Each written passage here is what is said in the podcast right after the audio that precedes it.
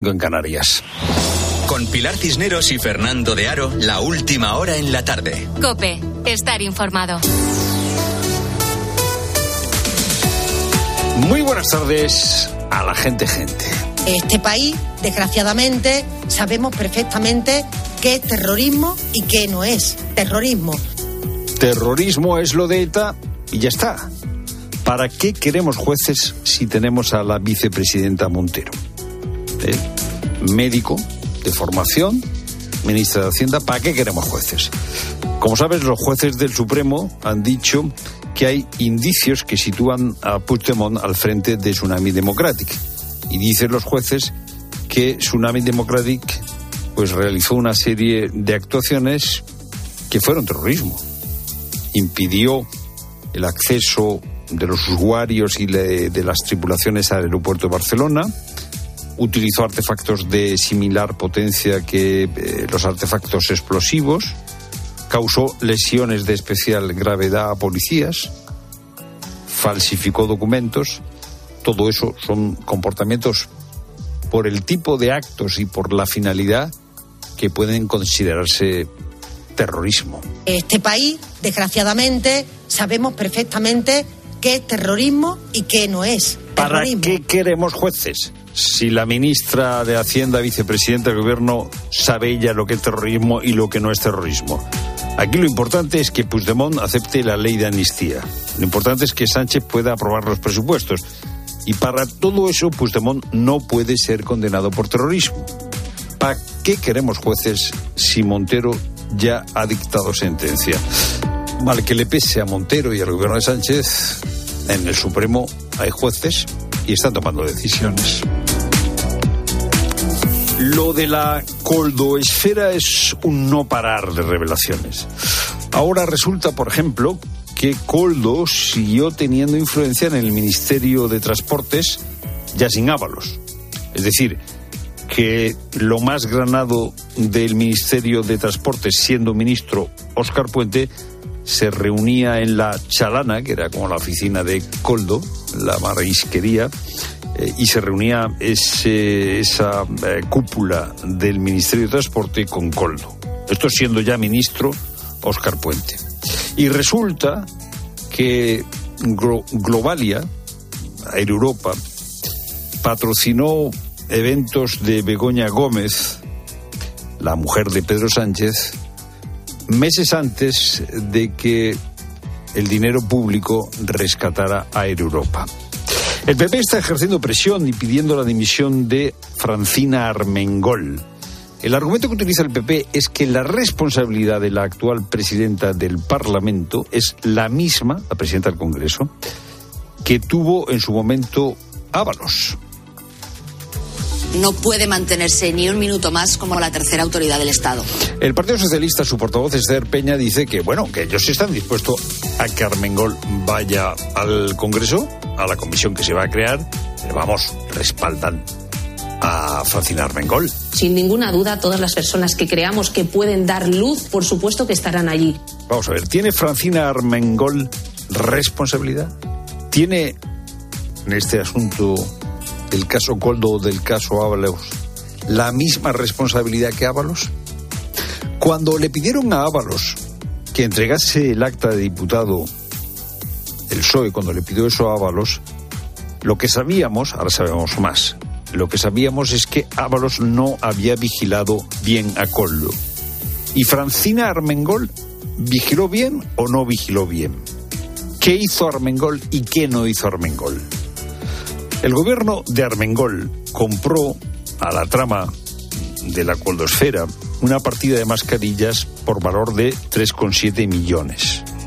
Las mascarillas no servían y Armengol, Armengol solo reclamó la devolución del dinero tres años después y cuando iba a salir del gobierno.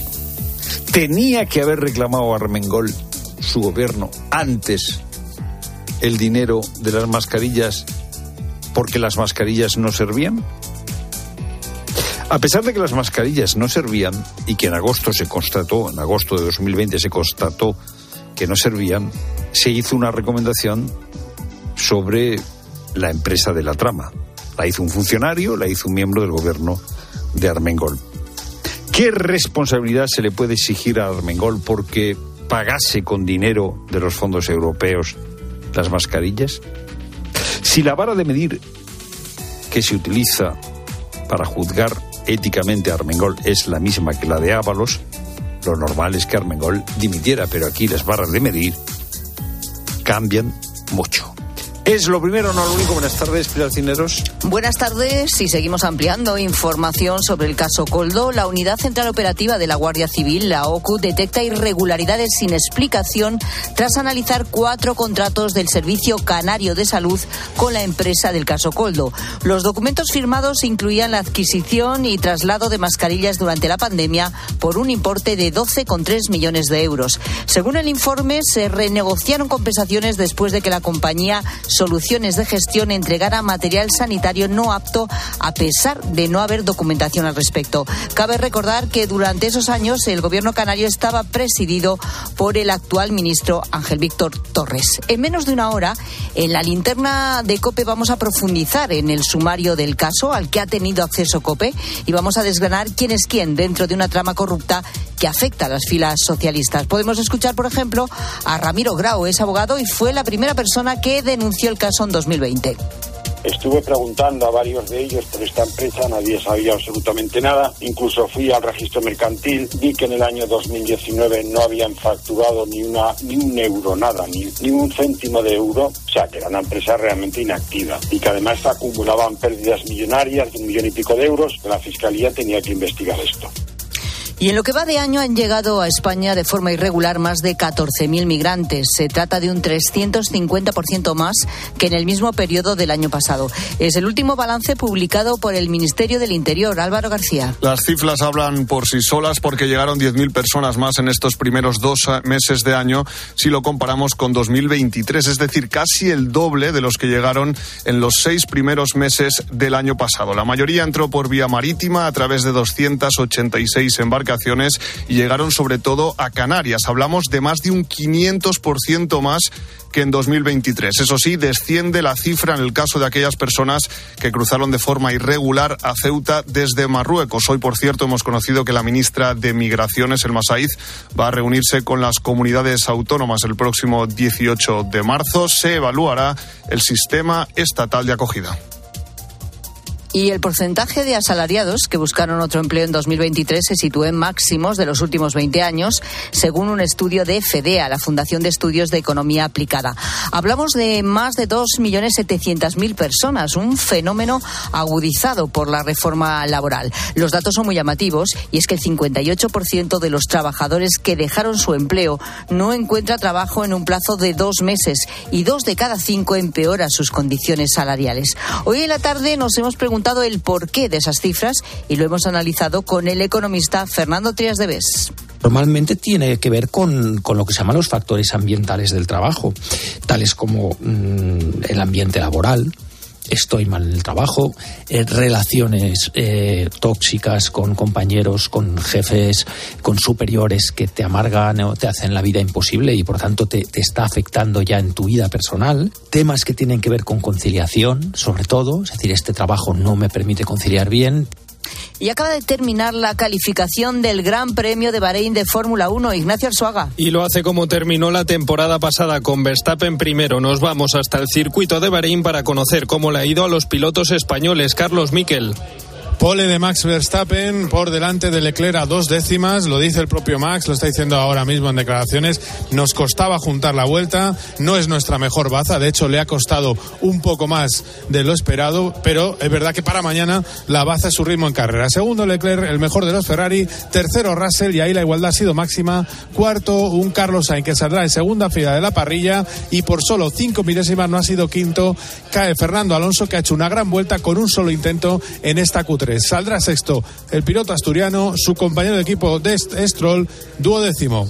En cuanto a fútbol, a las 9 arranca la vigésimo séptima jornada de primera. Celta y Almería se miden en Balaídos, por lo que promete ser una final por la permanencia en primera. Los partidos más destacados de la jornada son el Sevilla Real Sociedad y el Valencia Real Madrid el sábado y el domingo Atlético de Madrid, Betis, Mallorca, Girona y Atleti Barcelona. Y en baloncesto, dos equipos españoles juegan hoy su partido de Euroliga.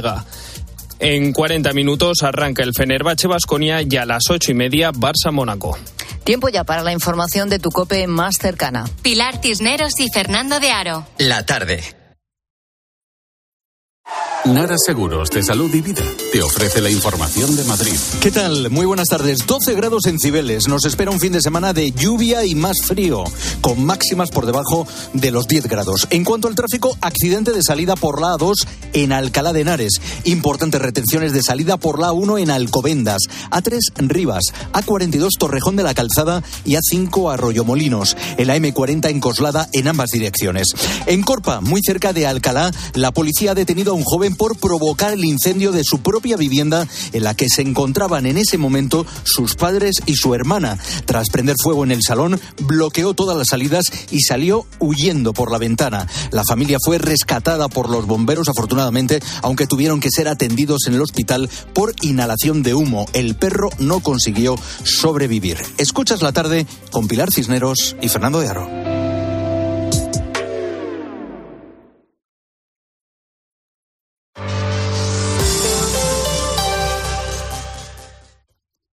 El auténtico rock and roll? Para tocar rock and roll hay que tener una, no sé, determinada imagen. Recordemos, por ejemplo, a Marlon Brando en la película Salvaje en 1953, vistiendo chupa de cuero y, por supuesto, conduciendo una buena moto.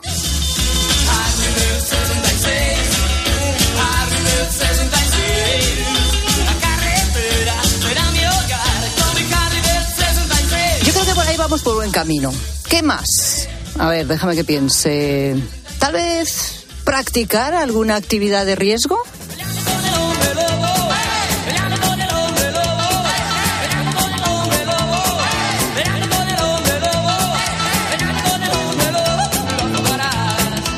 Hombre, a, a ver, quizá no hace falta llegar a tanto, ¿no? Correr tantos riesgos, pero sin duda hay que tener una historia que contar.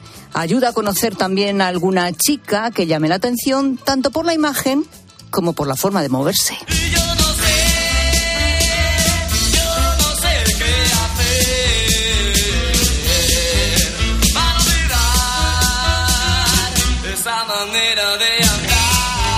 Bueno, algo importante cuando eres joven es tener una determinada actitud ante la vida. Digamos que a esto le pega la rebeldía, ¿no? Algo que te haga pensar que especial. Eres especial.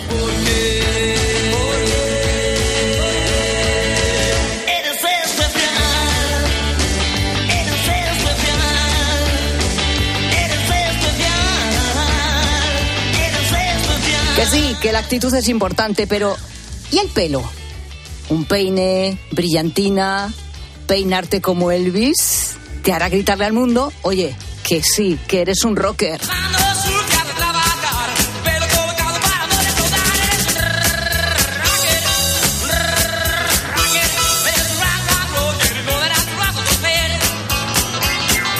Así que ya tenemos la imagen, tenemos actitud, tenemos historias que contar, solo nos falta meternos en un local de ensayo, juntar una batería, un bajo, una guitarra. Oye, y la magia ya está ahí. De ahí surge el sonido y sí, tienes que reconocerlo.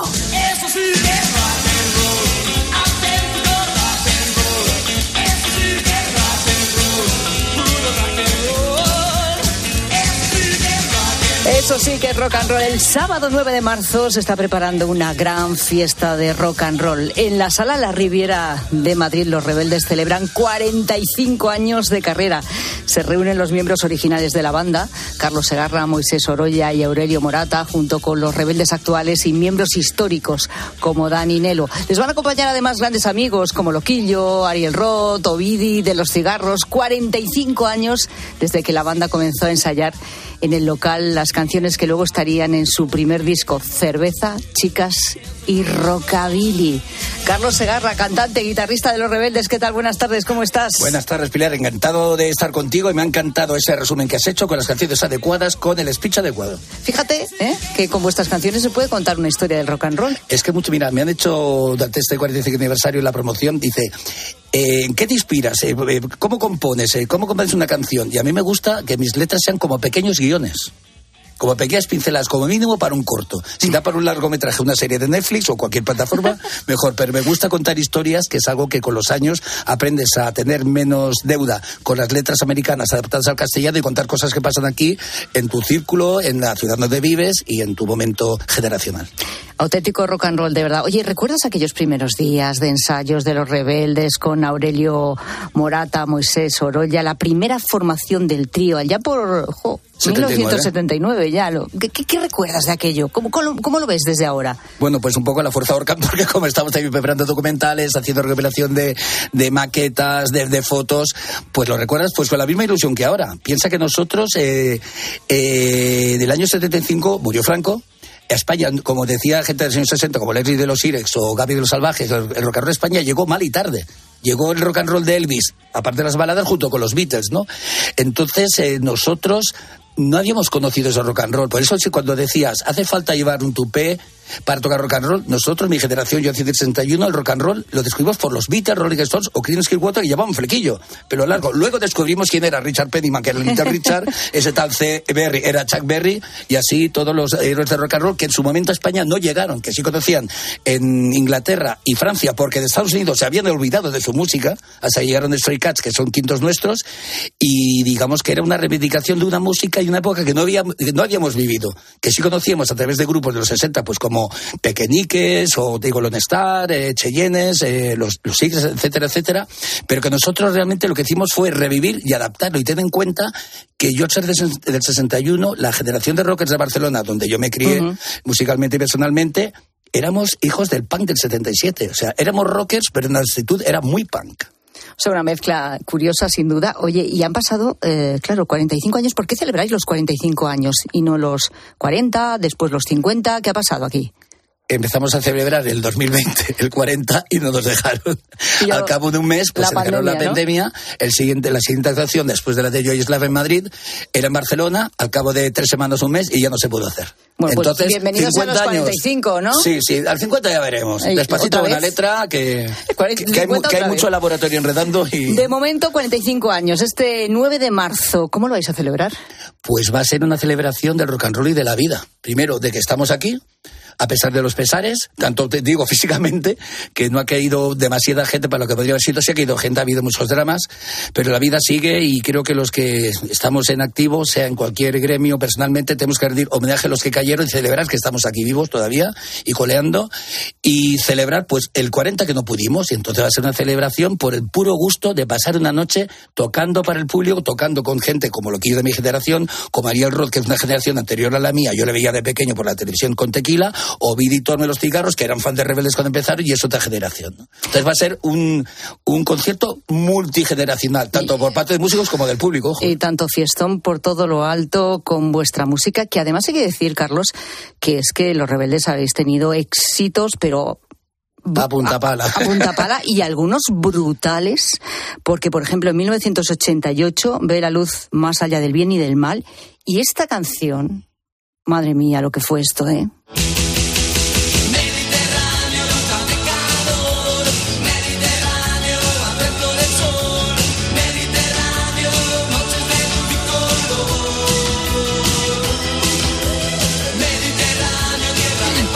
Empezaba eh, aquel año justo en, en una radio musical y me acuerdo que aparte de sonar hicimos un concurso de la canción del verano y salió también Mediterráneo. De los Curiosamente, rebeldes, ¿no? sí, hombre, es que estaba, esto estaba por todas partes. Pero además, curiosamente, Pilar, eh, Mediterráneo es una canción que compuse el servicio militar en Ceuta en el invierno, hablando del verano. Es una canción De las ganas que tenías tú de invierno, verano. Sí, totalmente. Y de, y de añorar mi tierra, porque si te fijas en la estrofa que habla de Ibiza, Mallorca, Solís y Mahón, es como si fuera la canción y six americana que habla de toda la ruta que hace la gente en moto, pero con zonas, con pueblos de, Sí, y sí. del Mediterráneo. Oye, para ser un rockero fetén, un rockero de verdad, un rockero auténtico, ¿Tiene que haber también siempre canciones de amor en la discografía? Por supuesto. En cualquier género tiene que haber canciones de amor. Además, si te fijas, muchos eh, eh, grupos heavy, sus mayores éxitos han sido una balada.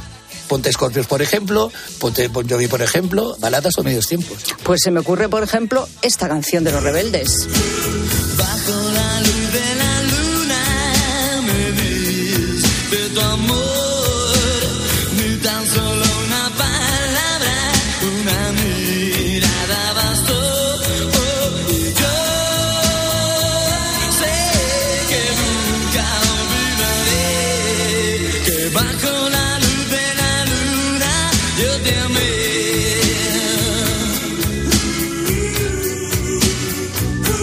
Una canción que podemos cantar varias generaciones. Eh, Pero tú qué sientes al escuchar canciones como esta ahora mismo? Pues mira, esta misma, me, estaba acordando de una anécdota que he explicado esta misma mañana, que mm, años después de, de que salió Bajo Luz de la Luna, en este disco más en el mal, venían parejas de, de afición de fans de rebeldes, que mira, me hemos tenido con nuestro hijo, se llama Carlos, dice, ah, qué casualidad, dice, casualidad ninguna, el asiento de atrás escuchando Bajo la Luz de la Luna, se me queda una cara de panoli, dice, pero que sepa que los estudios los pagáis vosotros, ¿eh? pude imaginar que todo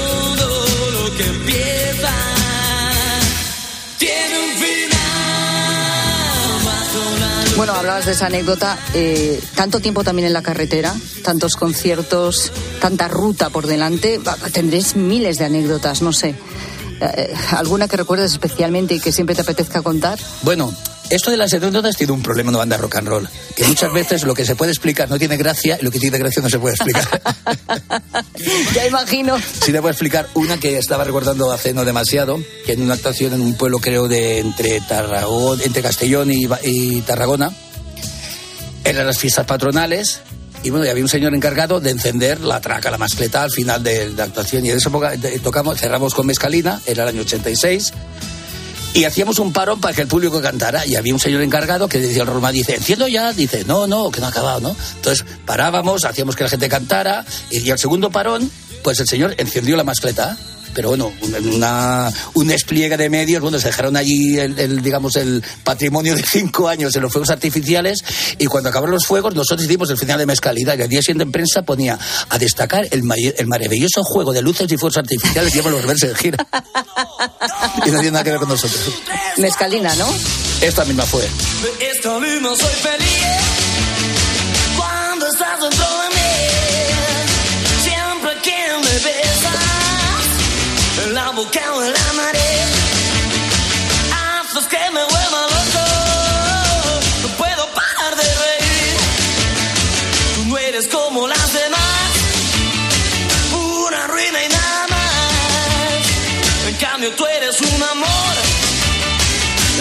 de mi corazón. Pues has llenado mi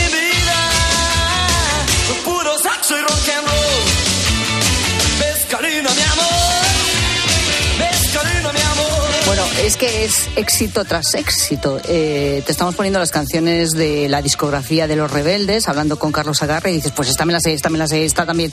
Y estoy convencida que no solo nos las sabemos aquellos que por el 88 o 95 las escuchábamos, las bailábamos, las cantábamos, probablemente son de estas canciones que trascienden, ¿no? Y gente que tiene muchos menos años se las sabe también. De todas formas, y hablando de aquella época también, eh, ¿tú tienes la sensación de que hubo más rock and roll en la movida del que después se recuerda o ha Pues trascendido? mira, eso no me lo han preguntado nunca, pero estoy totalmente de acuerdo contigo. Había mucho más rock and roll que directamente, o sea, la frontera de lo considero como una banda rock and roll, La Guardia, Los Coyotes, eh, había, había mucho rock and roll, es verdad. Pero cuando pasa ahora que nos de- referimos a canciones de la movida, es verdad que casi nunca escogemos eh, Mira, rock and roll. curiosamente, me gusta lo que estás diciendo, porque si miras recopilaciones, hay muchos grupos de un solo éxito. Es verdad. Hay mucha cantidad de grupos, mira, no había quedado en ello. Hay mucho eh, One Hit Wonder, que se Sí, llama, sí, sí, de un solo éxito, y luego, digamos, los que hemos tenido una carrera más dilatada con más canciones, digamos que parece que se- seamos el 25%, cuando en realidad seríamos el 75% de las canciones. Pues no había sí, caído en porque ello. acabas de mencionar además unos cuantos grupos que, que En efectivamente... cambio, grupos de un solo éxito dos, pues aparecen en todas. Es cierto. Pero no tienen es más. raro esto, bueno, esas cosas que pasan a veces, El mundo ¿no? de la música Con el mundo de la música es raro. tiene estas cosas, pero ¿quién tiene los éxitos y quién va a celebrar el 45 años o los 45 aniversarios de esta trayectoria, Los Rebeldes. Por supuesto. 9 de marzo, Sala La Riviera, recordemos, acompañados de un montón de gente. Y que va a estar aquí a tope. Vamos, que, No, que no, va, si o sea, llevamos va a ya- ser la enorme fiesta del rock and roll. Perdona, invitamos a la gente a que pille ya la entrada anticipada porque ya llevamos, llevamos ya más de tres cuartos de entrada. Ojito, ¿eh? O sea, y quedan tres semanas. Y después de esto, Luego ¿qué? vienen los lloros. ¿Eh? Porque ahora eh, este, esta es la cita, 9 de marzo. Pero ¿y después? ¿Qué- Después qué- empieza qué- la gira. Todo Ah, el país, a lo largo y ancho de nuestra piel de toro. ¿Con ganas? ¿De Con gira? muchísimas ganas. Y además ¿Sí? de venganza. O sea, os vais a enterar. Pues nada, deseando disfrutar de la fiesta del 45 aniversario de Los Rebeldes y por supuesto de la gira, pero sobre todo, siempre de su música. Carlos Segarra, gracias. A vosotros, a ti, Pilar.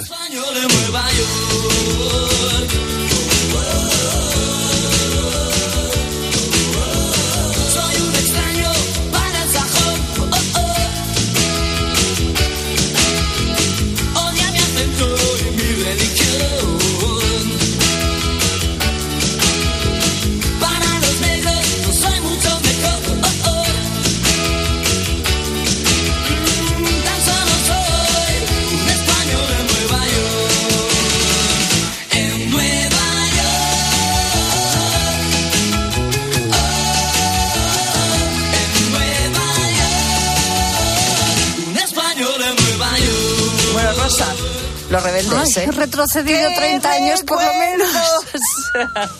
Qué barbaridad. Qué auténtico es Carlos. Pues sí, lo es, lo es, sin Qué duda. Con- canciones, con qué su sombrero, recuerdos. ¿eh? Eh, que, bueno, hemos puesto las fotos que nos acabamos de hacer con él. También las vamos a poner ahora. Qué. En arroba la tarde cope, para que también nuestros oyentes lo vean, no solo lo escuchen. Está bueno, estupendo. con los oyentes precisamente vamos, con la gente, gente. Hoy hablando de enchufismos varios, de enchufaos. Es que el caso Coldo da para mucho, también para hablar de este tipo de sujetos. Bueno, nosotros lo hemos llevado un poco a lo que podemos conocer nosotros, porque yo no sé si a ese nivel, en fin, de comisiones o presuntas comisiones millonarias llegamos a algunos, no creo, pero bueno, Yo no, quiero decir desde algún luego, oyente. ni mordidos, ni enchufes, ni escándalos, ni esas cosas. Quita, Dios me libre, por favor. Quita, quita, quita, quita, quita. Pero sí que nos puedes contar si te ha quitado el puesto algún enchufado. Es que Eso, si eso. nos lo cuentas, eso como que desahoga mucho. Buenas tardes, gente. gente. Pues antes de la pandemia, en una empresa en la que estuve, postulé para un ascenso laboral y bueno, pues un día tomando café con una compañera, dije, oye, pues nos apuntamos los dos y quién sabe. Total, que nos presentamos los dos a la entrevista y me cogieron a mí. Bueno, pues yo ya estaba muy contento, ya estaba muy bien preparado, yo pensaba que iba a tener que viajar muchísimo y, y- y al final resultó que no. Resultó que le dieron el puesto a un chico que apareció por allí una mañana y resultó que al final pues era, no sé si guiar o era amigo o era el hijo de alguien, pero que, que al final ese chico se llevó el puesto y yo me quedé con dos palmos de narices. Y yo creo que esa espinita todavía no me la he quitado encima, la verdad. Eh, no parece, bien, no, estoy- no. Y todo pasa por algo. No parece. Todo pasa por algo, pero bueno, esa Sí. penita la tienes ahí. Eso es- Eh. Sí, pasa por algo, pero fastidia, ¿eh? Sí, fastidia mucho. Resignaciones, esto de todo pasa por algo. Efectivamente. Y bueno, es que esto pasa a todos los niveles, ¿eh? Buenas tardes a la gente. Gente, eso de los enchufes eh, en provincias, vamos, está a la orden del día. Se conoce todo el mundo. Te vas al médico y soy fulanito de tal, hijo de fulanita, que si mi cuñado es el que está casado con no sé quién. En todos los ámbitos se busca. Te haces a conocer para así que te traten mejor. Y vamos, en el trabajo, por supuestísimo. En cuanto hay alguna vacante en una bodega o en una empresa de estas pequeñas o lo que sea, pues el primo, el hermano, el cuñado, el- es así. Yo no sé por qué, pero de toda la vida, ¿eh? Bueno, un abrazo a la gente, gente. ¿He dicho una bodega? La bodega, por Ese, ejemplo. ese debe ser La de La Rioja, Logroño, ¿no? hombre, sí, tiene pinta de riojano. tiene pinta. Dice, no, una empresa, una, una bodega.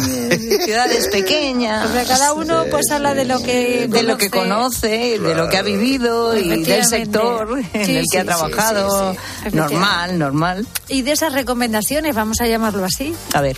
Hola gente, gente. Claro que hay enchufados para todo, además. Nosotras en nuestra clase éramos 45 niñas, o sea, enchufadas hay a borbotones. Son las típicas que hacen lo mismo que tú, pero tú eres la que te lleva la bronca. Y bueno, yo sí que fui recomendada en el trabajo. Empecé soldado raso, pringué como todo el mundo y más, y desde luego tienes que valer. Entonces, bueno, claro que si a mí me recomiendan a alguien que es responsable y que puede hacer su trabajo, por supuesto que cojo a esa persona antes que elegir a otra que igual no tengo tanta suerte. Venga, un saludito. Ah, fíjate, fíjate, esto es una cosa interesante, ¿eh? la parte positiva de la recomendación.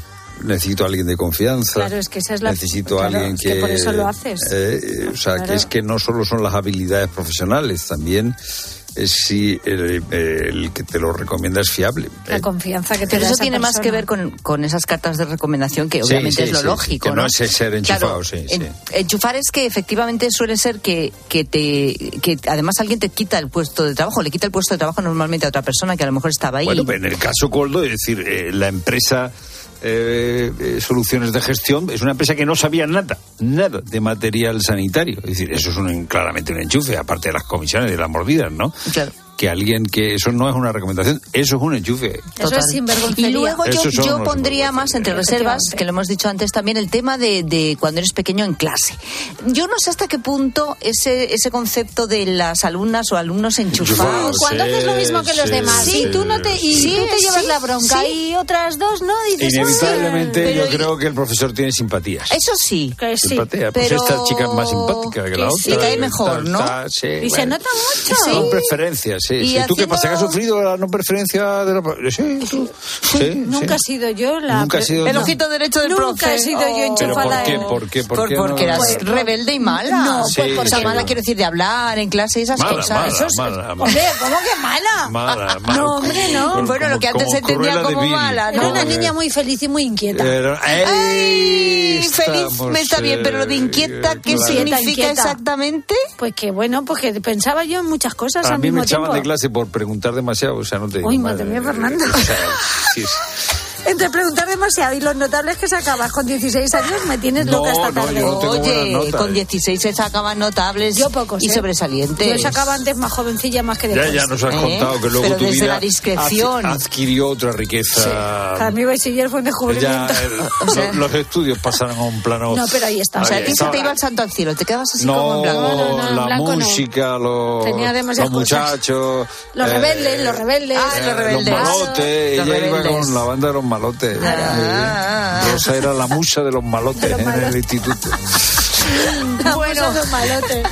Enchufaos, enchufismo, Venga, ¿no? sí, enchufaos. de eso va hoy el tema, el tema estrella con la gente, gente, que si tú fuiste, mira, yo quiero saber si alguien se considera que en algún momento de su vida fue el enchufado. A lo mejor no lo pasó tan bien como podemos Claro, pensar, claro. ojo, ¿eh? O sí, o sí. O ¿eh? sí, o sí. Oye, que lo reconozcan. Bueno, hay gente que tiene el alma muy ancha, ¿sabes? Que no, que No no, se sufre por nada. por- por Exacto. Tiene, digamos. Y luego si te has sentido perjudicado por algún relajados. enchufado que has tenido pues Sí. en la escuela, en el trabajo, Que que le has tenido el que. Lo que contar. Exactamente. Que ¿Eh? ¿Cómo, has gestionado eso? Malamente. Queremos que nos lo Hay enchufado muy desahogado. No dirijáis a los oyentes sus Eh, Es que eso no se puede llevar bien nunca, Pilar. Qué Hay sé, enchufado habrá de todo en esta que vida. dice yo, ¿eh? porque, porque yo lo valgo, porque mi tío se llama. Pues, ¿cómo tal. se llama? Se llama soberbia, sí, señor. Eh, Estamos. muy, muy, muy desahogado. Arroba la tarde cope, facebook.com barra la tarde cope y notas de voz al WhatsApp de la tarde. 607 15 0602.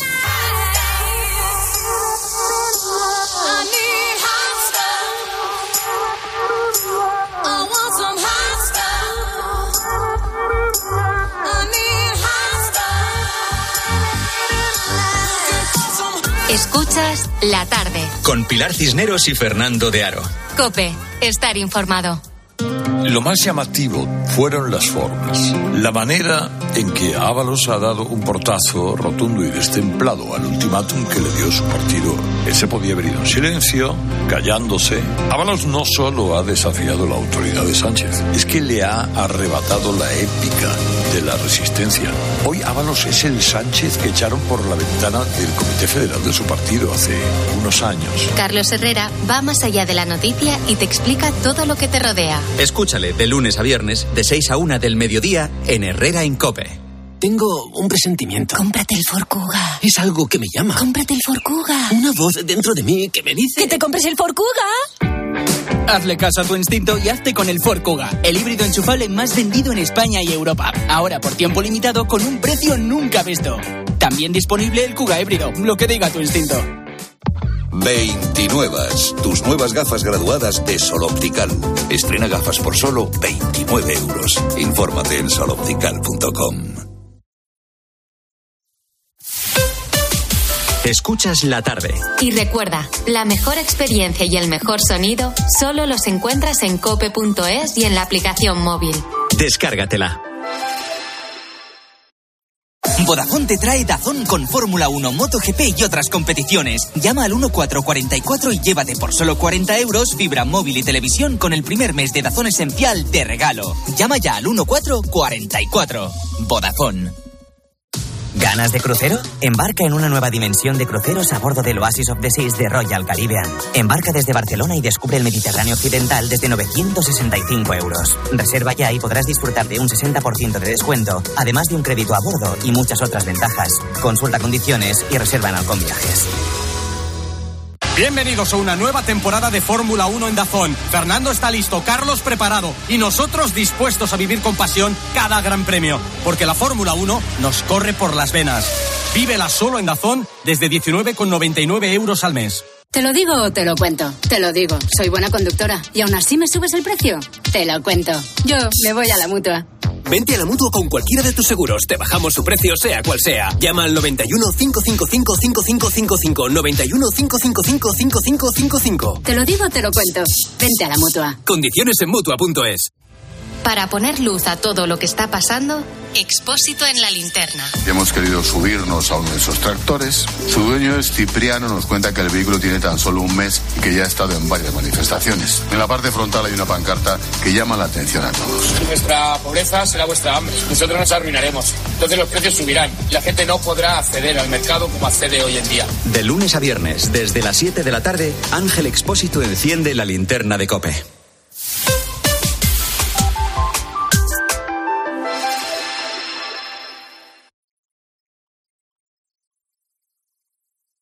Escuchas la tarde. Con Pilar Cisneros y Fernando de Aro.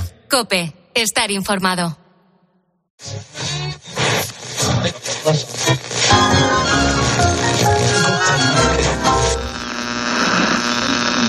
Pasan algo más de 30 minutos de las 6 de la tarde. Y seguimos aquí, en Verdún, a apenas una hora de París, retransmitiendo en directo para la cadena Cope. Ahora mismo hay paz en el frente. No veo a ningún soldado, aunque hay mucha niebla y no puedo ver más allá de unos pocos metros. Y empieza a llover otra vez.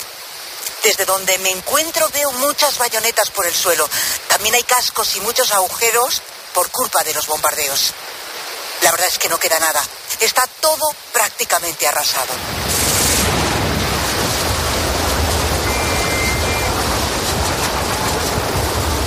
Desde que ha empezado la batalla a las 7 y cuarto de esta mañana, he llegado a contar más de 1.200 cañones alemanes que han bombardeado durante todo el día las posiciones francesas. Los heridos se cuentan ya por miles. Hace unos minutos hemos estado precisamente con Camille. Ella es enfermera y está en el frente atendiendo a los soldados franceses. Ya llega un momento que no tienes miedo. No tienes miedo porque estás tan aterrado tanto tiempo que ya como que te acostumbras. Y, y la verdad es que lo peor no son las heridas físicas que nos estamos encontrando cada día. Lo peor es que, que vienen totalmente destrozados mentalmente. Yo nunca había visto nada así. Camille nos ha contado que están teniendo muchas dificultades a la hora de atender a los heridos. Tienen muy pocos medios. Ahora mismo estamos totalmente saturadas. Ya ni siquiera tenemos camas donde ponerlos. Estamos dejándoles incluso en el suelo, los pasillos. Estamos intentando habilitar como podemos salas. Eh, ayer se nos acabó la morfina. Hoy ya eh, estamos reutilizando vendas. Tengo unas compañeras que las están hirviendo en agua porque, porque nos hemos quedado sin suministros. Ya los médicos no dan abasto y entonces estamos nosotras intentando hacer las curas de, de los menos graves. Esta mañana hemos podido estar en una trinchera.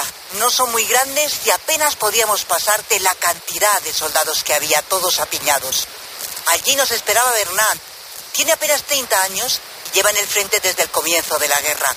Nos ha contado que no pueden descansar porque en todo momento tienen que estar pendientes por si atacan. La guerra hay días que no se puede dormir, no tenemos conocimiento de cómo va toda nuestra unidad y eso te produce una cadencia de tranquilidad. Siempre hay miedo, pero llega una vez que uno olvida el miedo y sabe que algún día puede tocarte, a ti o a tus hombres.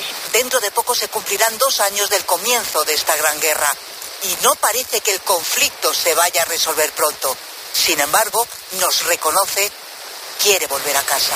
Todos tenemos ganas, pero llega un momento que olvidas cómo será tu casa cuando vuelvas. Al principio pensábamos que sería breve y volveríamos con todos nuestros seres queridos. Ahora ya siempre hay duda, pero nunca se pierde la esperanza. En el frente llevamos meses y no sabría decir cuánto nos queda. Ahora mismo estoy escuchando más disparos. Parece, parece que se va a reanudar la batalla. Y esto es lo que os podemos contar a esta hora. Soy Pilar Cisneros desde Verdún.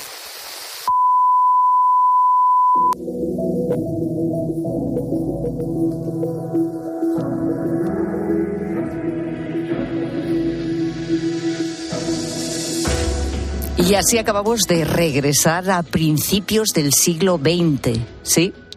Lo has escuchado bien, porque durante dos días el castillo de Belmonte en Cuenca se va a convertir en uno de los escenarios de la Primera Guerra Mundial. Será este fin de semana cuando se den cita a las principales potencias del momento, desde Alemania hasta Estados Unidos, pasando por Francia, por Reino Unido. Habrá soldados de todos esos lugares, pero no es real, claro. Es una recreación que pretende recordar a la Gran Guerra. Algo parecido a lo que acabas de escuchar. Así que te puedes imaginar que detrás de toda esa recreación hay un trabajo muy grande de documentación, de preparación. Nos lo ha contado aquí en la tarde Luis Cano, coordinador de esta cita sobre todo empapándote de trabajo de, profesionales. Leer mucho, eh, aprender mucho, escuchar mucho a, gente que sabe, ¿no? Y preguntarle y, pues eso, tirar mucho de, estudios ya realizados y de piezas ya existentes. Por, por suerte esta época es más cercana en el tiempo y es más fácil encontrar piezas de museo o en muchos casos piezas originales. Es el segundo año que la asociación Battle Honors va a recordar la Primera Guerra Mundial. Atento, ¿eh? Serán más de 100 personas las que darán vida a distintos personajes. Esto no es fácil de coordinar. Es complejo, pero sí que es verdad que por suerte cada persona suele ser autosuficiente, es decir, cada uno de nosotros nos buscamos un poco la vida, por decirlo de alguna manera, ¿no? Oye, ¿yo qué quiero hacer? En mi caso voy a representar a un doctor en francés, eh, pues oye, me voy a empapar bien el personaje, voy a ver eh, qué tipo de uniforme llevaría o qué tipo de rango tendría eh, este médico. Sí que es cierto que coordinar, pues eso, viene gente de toda España. Como todo evento tiene su complejidad, pero sí que se agradece mucho eso que bueno, una de esas 100 personas que van a participar es Elena. Ella y su marido suelen eh, participar en estas recreaciones. Y no solo es fácil, o sea, no es fácil ni prepararse el personaje, sino que muchas veces tampoco saben muy bien qué hacer con el vestuario, con los trajes. Mi marido es que también es recreador, entonces tenemos una habitación que la llamamos la puerta del tiempo, por donde tenemos todo el equipamiento de dos personas de 20 épocas diferentes, más atrezo, más, más todo lo que te puedas imaginar. Y Juan Antonio es otro de los que no se pierde ninguna de estas citas. Nos cuenta que esta afición tiene bastantes seguidores. De hecho, muchos de ellos repiten. La verdad es que nos encontramos en diferentes lugares de España y en diferentes épocas del tiempo, porque el que hace una época, lo que te dije, acaba siendo otra y al final somos casi siempre los mismos. Entonces hay como ahí ese compañerismo, que hay gente que se va en moto de fin de semana y se encuentran por ahí, nosotros pues en otro orden de cosas nos pasa parecido. Bueno, tienes que saber que no es una recreación cualquiera, como nos recuerda Luis Cano, es una experiencia inmersiva, algo que te va a sentir, te va a hacer sentir pues em, que estás ahí realmente, en, en plena batalla, porque te va a hacer sentir soldado o enfermera en una guerra, en una gran guerra, desde luego por un día al menos es inmersiva porque la única forma de llegar a entender cómo sucede en este tipo de conflictos, vivimos en, muchos momentos cosas que realmente pudieron vivir estos soldados. Pues desde la lluvia también utilizamos efectos de humo, pero el mero hecho de no poder ver o tener que ponerte una máscara de gas y experimentar un poco lo complicado que sería combatir ese tipo de situaciones son las que te hacen un poquito pues, pues darte cuenta de, que hay momentos en que eh, mm, se parecen muchísimo, más allá incluso que una película. Bueno, pues si tú quieres también vas a poder vivir de cerca, ¿no? En una de estas increíbles batallas, vivir, por ejemplo, lo que hacían los soldados en las trincheras, ¿no? Cómo lo pasaban ahí, que desde luego no era bien precisamente. Bueno, es una experiencia única en España y te recuerdo que llega este fin de semana al Castillo de Belmonte en Cuenca. Sigue a Pilar Cisneros y a Fernando de Aro en Twitter, en La Tarde Cope y en facebook.com barra La Tarde Cope. Descubre los diseños exclusivos y los productos innovadores de las tiendas porcelanosa. Piezas de gran formato, griferías con sistemas de ahorro, cocinas de inducción invisibles. La casa de tus sueños está en porcelanosa. Y ahora, del 1 al 16 de marzo, aprovecha los días porcelanosa con descuentos muy especiales. Porcelanosa. En Leroy Merlin tienes lo que necesitas para hacer tu hogar más eficiente. Ventanas, aislamiento, placas solares y ahora además los mejores precios. Aprovecha para mejorar la eficiencia de tu hogar y cuidar el planeta. Y recuerda, estas ofertas terminan el 1 de abril, pero el ahorro en tu factura no ha hecho más que empezar. Compra en leroymerlin.es, en la app en el 910 49 99 99 o en tu tienda Leroy Merlin. Contratar la luz con Repsol, ahorrar en tus repostajes. Contratar la luz con Repsol, ahorrar en tus repostajes. Contratar la luz con Repsol. ¿Pero ahorrar- qué estás haciendo? Contratar la luz con Repsol. Porque ahorro 20 céntimos por litro en cada repostaje durante 12 meses pagando con Wilet. Contrata la luz con Repsol en el 950 52 50 o en Repsol.es y enciende tu ahorro. Escuchas la tarde. Y recuerda, la mejor experiencia y el mejor sonido solo los encuentras en cope.es y en la aplicación móvil. Descárgatela. En CEPSA te damos cinco motivos para venir a nuestras estaciones de servicio. Ahorrar, ahorrar, ahorrar, ahorrar y sí, ahorrar. Seas cliente particular o profesional, te regalamos 5 euros si te unes a CEPSA Go o a Estarresa Direct. Y además ahorra 5 céntimos por litro en tus repostajes. Ven a CEPSA y llévate ya tus 5 euros. Consulta condiciones en cepsa.es. En la venta de tu coche puede ser un loser o un pluser. Un loser no valora su tiempo. Un loser se deja embaucar con ofertas de compra que no se respetan. ¿Quieres ser un pluser? Ven directo a Ocasión Plus para recibir siempre la mejor tasación pago en el acto y siempre con total transparencia. Ocasión Plus. Ya somos más de 200.000 plusers. ¿Te unes? Ten vista. Solo en Vision Lab gafas graduadas con cristales antirreflejantes 59 euros. ¿Cómo lo ves? Y con progresivos 129 euros. Más info en visionlab.es. Actualízate con el gran renove de MediaMark. Solo hasta el 11 de marzo ahorra 71 euros con el kilos por euros en un combinofro Samsung con tecnología SpaceMax de 2 metros de altura por 599 euros. MediaMark.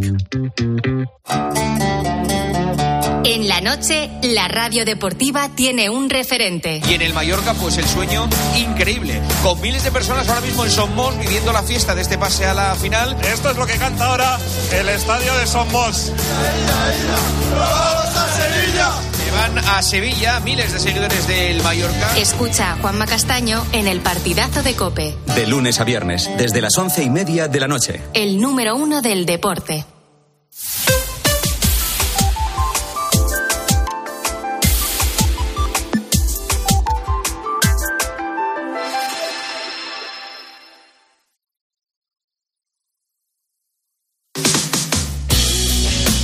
Pilar Cisneros y Fernando de Aro. La tarde. Cope, estar informado. Ángel Espósito, buenas tardes. ¿Qué tal, Pilar? ¿Cómo estás? Buenas tardes. Oye, tres chispazos para la linterna de este viernes que empieza en un ratito. El primero, en el tema del día vamos a hacer algo así como el quién es quién, un who is who sobre el caso Coldo, Ábalos y compañía, Sí, sí, mejor, mejor. porque, ya con los nombres propios nos perdemos. No, no, no, es que hay que ir incorporando, además, Sí. cada día, ¿no? Sí. Todo el rato hay que incorporar a, a esa lista. Sí, no, ¿Quién hay, es quién? Hay que, hay que incorporar y aumentar el papel higiénico, la bacenilla para vomitar y la pinza en la nariz, porque cada vez huele peor. Me da tanto asco toda esta historia y sus protagonistas que vamos a hacer una lista de quién es quién. Perfecto. Me parece preciosa la historia de Coco, el gato rescatado en el edificio de Valencia. Los bomberos, fíjate, ocho días después, Sí, han es rescatado un gatito de la planta 11, los dueños vivían en la 13, una semana después el pobre estaba hecho polvo, le han dado agua y ya se lo han entregado a la dueña. Estaba la dueña que Ya sí, ves. llorando por La una- historia en es fin, preciosa. normal. Fíjate qué, qué supervivencia el del animal. ¿eh? Ya te digo. Y por último, con John Uriarte, ¿habéis oído, oísteis ayer al policía este de Mérida cuando cuenta que Ábalos, Coldo y compañía iban con unas amiguitas eh, en una cafetería, Sí, unas chicas de 20 escuchamos, años? sí, bueno, sí, sí. terrible. Y lo Y del karaoke. Con John Uriarte vamos a elegir canciones del karaoke ¡Hombre! para Coldo, Ábalos y compañía. ¡Hombre! ¿Qué, qué canciones elegirían? ¿Qué canciones? elegirían estos? Aparte, el, el Fari, el Fari es Frank Sinatra para estos. Pero ¿qui- ¿a quién elegirían? Bueno, pues John Uriarte, que sabe mucho de esto, pues hace una selección. Luego lo contamos. Pues no nos lo os perdemos. escuchamos. Venga, hasta En la luego. linterna, gracias Ángel. Adiós.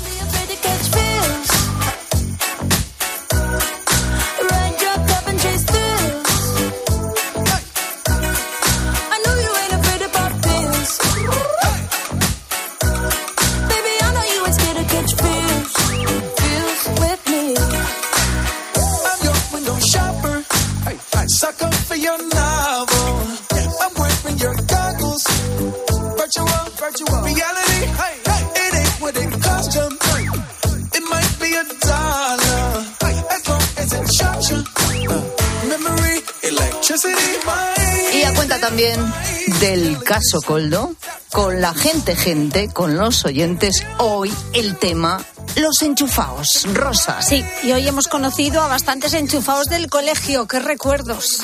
Buenas tardes, gente, gente. Pues yo mm, me acuerdo en el colegio, pero yo creo que era de un chico, de un compañero mío de la misma edad. No tenía padre ni madre. Entonces la profesora pues sí tenía preferencia y estaba era el enchufado de la clase, la verdad se decía que sí, pero vamos, yo no me he sentido nunca mal en ese sentido porque él pues no tenía ni papá ni mamá, entonces cosas que pasan. Y yo, que yo recuerde, no he sido enchufada en ningún sitio, sinceramente. Buenas tardes, gente. gente. Estaba yo ahora pensando que que luego en el instituto no, y la facultad pero en, en la escuela, en la escuela, en los primeros años con doña Ascensión, a lo mejor yo era un poco la enchufada. Ah, mira, le caías bien a doña Ascensión. Hombre, es que sacaba muy buenas notas, ¿qué quieres te diga? Pero ahora que lo dices, a lo mejor es que no, me, no lo había pensado desde el otro punto de vista, de que, que quienes compartieron clase conmigo a lo mejor me tienen enfilada. ¿Ves? Yo, sin embargo, le llevaba plantas a la profesora para caerle mejor y nada, no servía de nada. plantas? Sí, me decía mi abuela, llévale una plantica a la profe a ver si y nada. Ah, pero eso Ni- es porque ni por esas. a lo mejor las plantas no le hacían gracia, mujer. Pues no lo sé, pero eran bien bonitas, eran unos geranios bien que sí, bonitos. seguro que por que cierto, sí. nos ha llamado una profesora diciendo que no, no es que les tengan, a ver, no es que No, tengan ver, enchufados, no, es que, entonces- pues que a lo mejor son, son niños que necesitan a lo mejor más atención por cualquier motivo. Y los y el resto de compañeros se sirven de eso para atacarte en, en momentos puntuales en A los que dices yo esta señora nota ya profesora este que nos no". ha llamado en este momento de la vida y de la historia seguramente es así en nuestra época hace unos cuantos Se años ya, más, sí, y verdad. unas décadas mm, yo creo que no era por eso pero bueno es mi opinión De ¿eh? todas formas, el cole es distinto. Luego ya nos hacemos mayores y ya vamos con otra picardía. Buenas tardes, gente, gente. ¿Y qué me dicen de esa gente que cuando van a un lugar, invítale a este, que me van a, invita a este, a este señor que está el conocido y después se lleva los trapicheos, los enchufismos y todo. Por ahí empieza todo. Por ahí, invita, invítale. Y ya está. Buenas tardes, gente. bueno Las mira, invitaciones y los favores que se acaban por ahí pagando. por ahí a lo mejor Lamentablemente es así y esto pasa en todas partes. Buenas tardes, gente, gente. Pues en el pueblo donde yo vivo, prácticamente todo el mundo entra por enchufe en el ayuntamiento. Se cambian las notas y gente que es perfectamente válida se queda sin su puesto de trabajo y gente que no vale para nada pues consigue un puesto. Es una pena, pero es así. Es un pueblo de 30.000 habitantes, o sea que es un pueblo ya grandecito. Pero bueno, aquí sigue habiendo enchufismo. pero bueno pues pero Ahí entonces en todas es- partes, pero ya pero si es un organismo oficial eso ya será esto es otro nivel Otro nivel Maribel Pilar, pues estas cosas pasan. Bueno, mira, Miguel. Miguel reconoce que es un enchufado. Yo soy doctor en una clínica privada. Nada, Estaban buscando un doctor y fue a la entrevista. Y había por lo menos unos 15 personas allí. Pero él era amigo mío de la escuela. Dice, oh Miguel, ¿cómo andas, hombre? ¿Cómo va la vida? Y llegué el último, me entró el primero. Y tuve suerte. Y me enchufó. Bueno, gente, gente, un saludo. Es una suerte que vayas a una entrevista de trabajo y que conozcas a la persona que o sea el gerente o quien te haga la entrevista de trabajo, que haya buen rollo, ¿no? De cuando erais más jóvenes o amigos o vete tú a saber. Claro, claro, claro. Es que, oye, esas cosas hay que aprovecharlas, ¿no? Pues bueno, eso- tampoco hay que rasgarse las vestiduras. Pues a eso vamos, que eso que tam- vaya, menudo panorama. Que eso también viene muy bien a veces, ¿no? Conocer a alguien, sin duda. Luego hay gente que no. Mira, Ernesto, por ejemplo, mm, a- eso no va con él. No. Buenas tardes, gente, gente. A mí me pasó al contrario. Cuando hice la mili yo me presentaron al teniente médico que estaba en el cuartel que y yo por no utilizar el enchufe porque me daba vergüenza, al final me tiré toda la mili arrestado porque yo era muy rebotado cuando era joven. Eso es en el 87. Hice la mili en el ejército del aire. Vale, gracias. Hay Bueno. gente que no aprovecha esas cosas, ¿eh? Como Ernesto, que lo puede aprovechar y no lo Hombre, aprovecha. da- hay gente de eh, todo. Yo lo entiendo, da pudor estas cosas. eh, si, en fin, mejor no utilizarlo, ¿eh? Si No, puedes que- permitírtelo, yo creo que es mejor que no, ¿no? Pero es verdad que cuando lo decíamos antes, cuando buscas trabajo tiras de la gente que conoces, al igual que si tienes una empresa y conoces a alguien de confianza y, y te llega alguien recomendado. Nos llevan diciendo toda la tarde que bueno, que en ese caso que sí, que las recomendaciones funcionan y cuando vas recomendado, pues tienes más posibilidades, igual que cuando te recomiendan a alguien, pues lo tratas de otra forma. Bueno, con otro conclu- cariño. Conclusión, entonces, recomendación sí, enchufismo no. Que quien no tiene un padrino no se bautiza. Pero escúchame, mira lo que le pasó, luego también, fíjate luego son las cosas. Este, pues vamos a terminar con Javier de, de Barcelona. Muy buenas. En mi caso, tras un periodo de nueve meses de exámenes para una entidad bancaria, informática, yo jovencito, pues resulta que apruebo los exámenes, etcétera, y resulta que mi padre, que no había hecho ni un solo movimiento en favor y esa entidad bancaria tenía prohibido que trabajaran dos personas de la misma familia en el mismo departamento. En fin, A lo mejor así se acaban fin. los problemas. Lo que pasa es que si te lo hubieran dicho antes, pues pobrecito mío, nos hubiera pegado el, la Eso también es panza. verdad. Bueno, para ah, eso ahí. que eso que lleva. Lo que ha No, no, sí, aprendido ya sí, no se sí, quita lo- nadie. Lo lleva ganado. Claro. Foto de la calle de un pueblo del sur de Francia pocos minutos después de que se haya echado la tarde. El cielo que se extiende como una mancha de tinta azul sobre las tejas todavía recoge las últimas luces, ultimísimas luces. El callejón de la foto sereno. A un lado la esquina de una casa baja con los muros de piedra, muros levantados como los levantaban los romanos, a soga y tizón, lado corto del sillar y luego lado largo y luego otra vez lado corto. Al otro lado del callejón otra casa. Está de dos pisos. Quizás era la casa del alguacil o de otro ministro de justicia. Es otra casa con un farol muy alto. Un farol muy alto que arde sobre un aplique. Silencio en el pueblo. Silencio en el callejón que después del primer farol vuelve a estar oscuro. Oscuro como para que los pies tengan un encuentro poco agradable con algún estorbo, con una carretilla o con un perrillo despistado. Al fondo del callejón luce otro farol. Es una luciérnaga con la luz más cálida, con un amarillo como el de una yema de huevo. Como un amarillo que da un brochazo de recoleta alegría en la noche sola y fría, fría la noche como el alma de un avaro. La candela es discreta, no quiere deslumbrar ni cegar a nadie. Y debajo de esa candela, debajo de ese farol, se habla con susurros y con el ruido suave de palabras con intención. Se hablan dos personas, quizá dos amantes, seguro dos amigos. Debajo del farol que abre una brecha en las tinieblas, el callejón tiene salida, la noche espera el alba, los pies no se tropiezan con carretillas, rastrillos y miedos abandonados.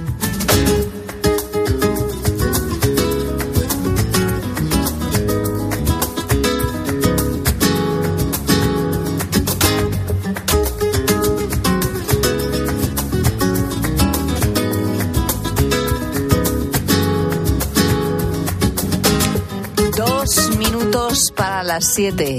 Cae la tarde. Bueno, estamos a 1 de marzo y, y se nota ya como las tardes se alargan un poco. Ya, ya esta hora incluso es, es de día, ¿no? Luego ya cae la tarde, pero ya sabes que en cualquier caso la radio siempre sigue, la radio continúa. Llega ya la linterna con Ángel Espósito.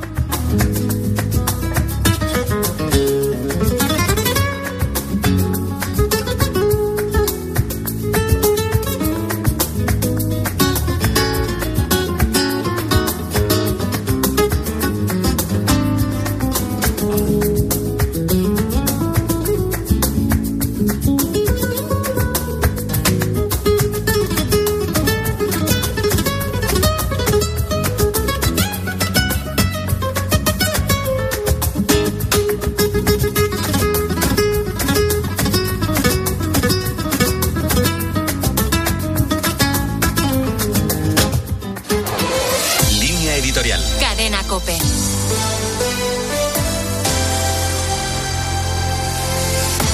En este momento los cubanos pasan hambre, el pan escasea y la leche no se sabe dónde puede conseguirse. Los niños de 0 a 14 años podrán comer pan debidamente racionado, las mujeres embarazadas y algunos enfermos también. La leche que está disponible, aunque no sea muy accesible, es la leche en polvo. Ninguna otra está al alcance ni de niños, ancianos, enfermos o mujeres embarazadas. La Cuba castrista y revolucionaria, por primera vez en su historia, ha pedido ayuda al Programa Mundial de Alimentos. Y mientras eso sucede, el gobierno aumenta el precio de los combustibles. Los castristas de dentro y de fuera, los que se han enriquecido a costa del pueblo cubano y los que han podido mantener la utopía revolucionaria mientras disfrutaban y disfrutan de la riqueza del primer mundo, son culpables de la miseria que azota a los cubanos, de su falta de libertades y de la represión política. Cuba no es pobre a causa del mundo libre y el castrismo nunca fue una utopía ni un ideal. Siempre fue una dictadura totalitaria que ha sabido perpetuarse y que hoy sigue contando con valedores internacionales que sostienen al régimen a costa del hambre de los cubanos. Cuba no importa trigo suficiente y la incapacidad del gobierno ha malogrado una adecuada producción de leche. Y si algunos ciudadanos pueden consumir ambos productos, solo es gracias a la corrupción. En 2023, Naciones Unidas reconoció públicamente que los cubanos pasaban hambre, que la desnutrición comenzaba en el vientre materno, que los niños cubanos no alcanzaban los estándares de estatura y que solo el 24% de los cubanos ingerían las proteínas necesarias. Un año más tarde, el hambre arrecia, pero nadie mueve un dedo.